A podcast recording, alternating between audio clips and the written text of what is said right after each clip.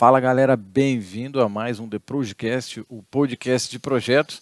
E obviamente começando o podcast aqui desejando que seja uma ótima semana a todos, uma semana muito produtiva, muito desafiadora também, porque o que não nos desafia não nos desenvolve, não faz a gente crescer. E no papo de hoje vamos continuar a falar sobre o que é o gerenciamento de projetos no último episódio a gente já falou o que é o gerenciamento de projetos, o objetivo, o que traz de valor para as empresas e também para a sua vida quando você aplica, e também principais características.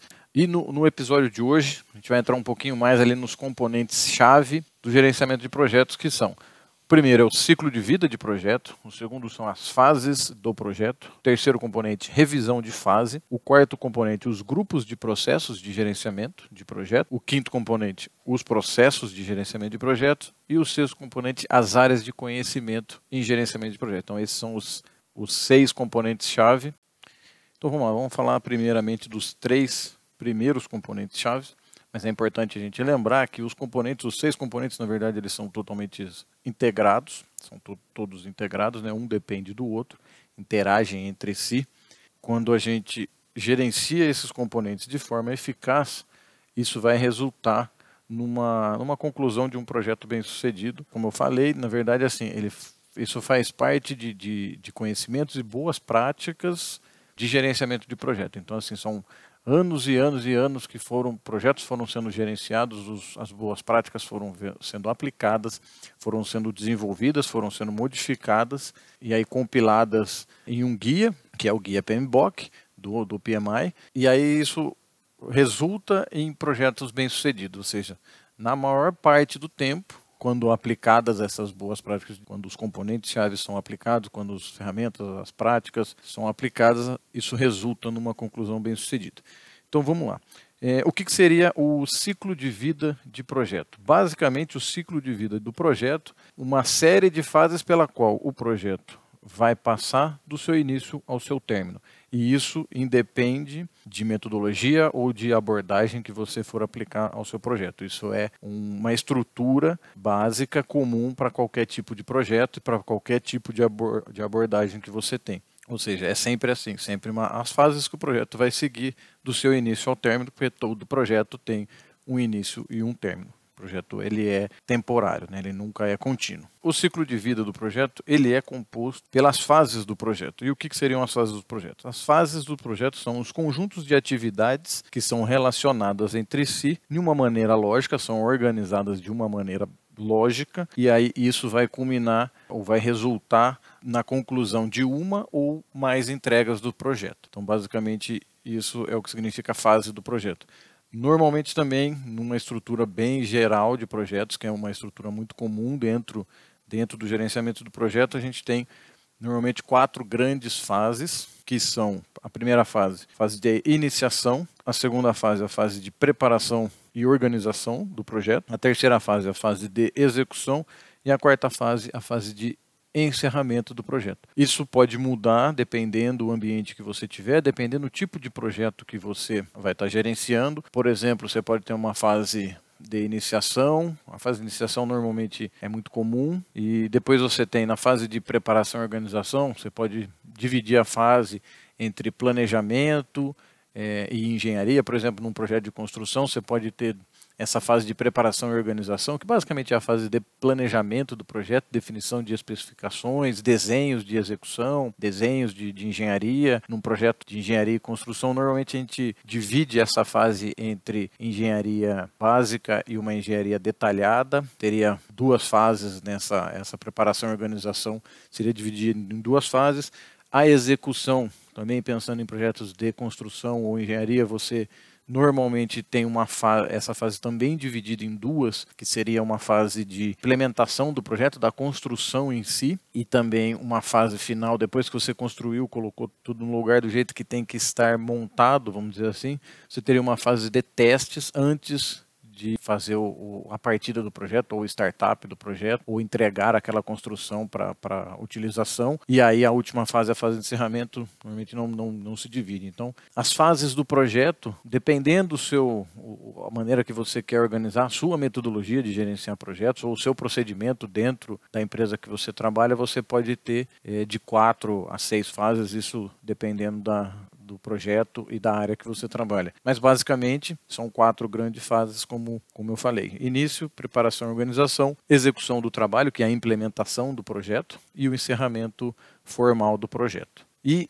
o terceiro componente chave, muito importante para a gente falar, que entre cada fase, para você passar de uma fase para outra, você tem um componente que chama revisão de fase.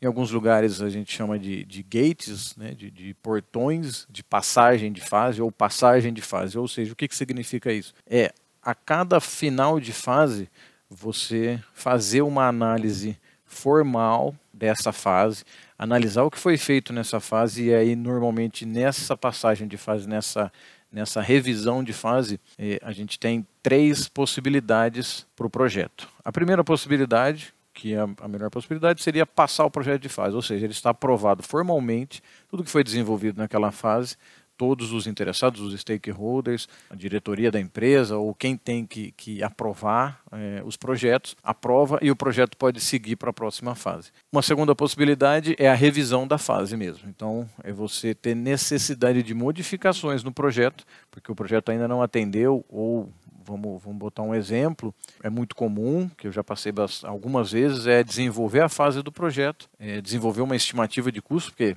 a gente sempre vai falar de prazo, custo, escopo e qualidade em projeto. Então, assim, a gente desenvolve uma, uma estimativa de custo nessa passagem de fase ou um, um, cronograma, e aí o custo não é aprovado. Por exemplo, um projeto que tem um custo muito elevado, a diretoria então, esperava um valor um valor mais baixo ou, ou para aquele projeto, aquele valor dificilmente será aceito, dificilmente será aprovado. Então, é necessário dar um passo atrás, revisar as, as, especificações, cortar algumas coisas do projeto. Nunca é legal, mas é raro, mas acontece muito. Corta algumas coisas do projeto aqui e ali e volta, desenvolve a fase novamente, volta para o momento de, do, do, gate ou para o momento do, da passagem de fase, e aí com o custo revisado, ele, o projeto pode seguir em frente. Terceira possibilidade, nessa, nesse componente da revisão da fase, é o projeto ser encerrado, quando às vezes o projeto já não faz mais parte da, do objetivo estratégico da empresa, ou por conta de uma mudança do mercado, aquele projeto já não tem mais necessidade, isso é um momento de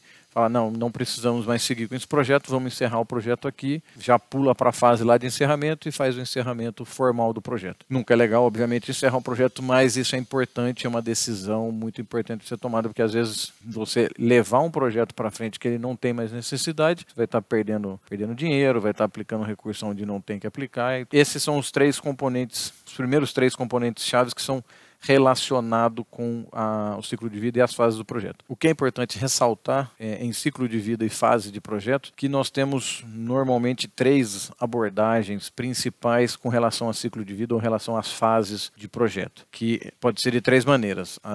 as fases elas podem ser sequenciais, que é basicamente o que a gente chama aí da, da, da metodologia mais tradicional de projeto, a metodologia em cascata, que significa o quê? Uma fase é sempre sequência da outra. Normalmente em projetos de engenharia e construção, a gente segue essa metodologia porque envolvem muitas especificações, envolvem equipamentos, construções e o valor de investimento normalmente é muito alto. Então a gente tem que realmente fazer todo o detalhamento, todo o planejamento do projeto, tomar todas as decisões com relação à especificação, ter certeza daquilo e aprovar essa fase para passar para a próxima fase e principalmente quando a gente for entrar na fase de execução do, do trabalho ou implementação do projeto, tem que estar tudo muito bem muito bem alinhado, muito bem especificado para poder reduzir ao máximo problemas durante a execução. Normalmente os projetos são mais longos nessa, nessa, nessa abordagem, nessa metodologia, mas você faz todo o planejamento antes e depois você executa. O que é muito comum hoje, devido à necessidade de velocidade dos projetos, é a gente ter uma,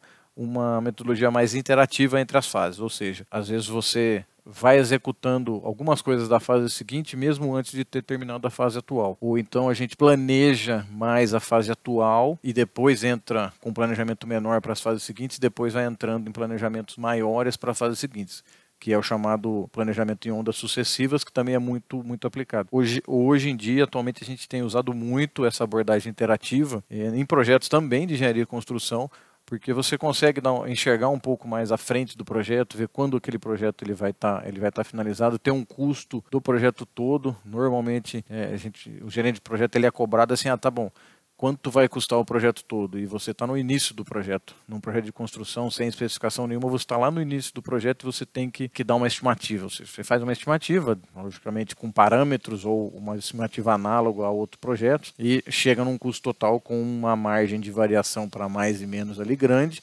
mas é necessário. Então é uma maneira de, de se tocar projetos também, de se gerenciar projetos, que dá um pouco mais de agilidade aos projetos, e isso é necessário hoje em dia, até por conta da velocidade da mudança do, dos mercados. E o terceiro tipo de abordagem para a fase de projeto, o ciclo de vida de projeto, é a abordagem que a gente chama mais de, de evolução, ou uma abordagem mais ágil, né? Porque assim, por conta até da, da, necessidade de velocidade, de agilidade de projetos, principalmente projetos de software, projetos de tecnologia, existem muitos projetos digitais, existem muitos hoje em dia. Essa abordagem de evolução é muito bem utilizada, por quê? Porque ela, é, ela, tem, uma, ela tem uma interação muito grande com, com os clientes. Então, assim, o, pro, o projeto vai sendo desenvolvido, vai pegando as especificações e o produto já vai sendo desenvolvido durante o projeto, você vai colocando em testes e aí já vem as modificações e você já altera o projeto com ele em andamento até que no final você entregue o produto final. Mas então ele é um, é um desenvolvimento, por isso que chama de desenvolvimento de metodologia ágil, né? Ela é direcionada a entregas. São blocos que o projeto vai sendo, vai sendo, plane, vai sendo iniciado, planejado, já botado em execução, vem a modificação, ele já é modificado e já é essa modificação já é implementada novamente e até que se, em algum momento final fala não agora sim esse esse é o, é o projeto final normalmente isso é utilizado a abordagem que é utilizada é a abordagem de protótipos. Né?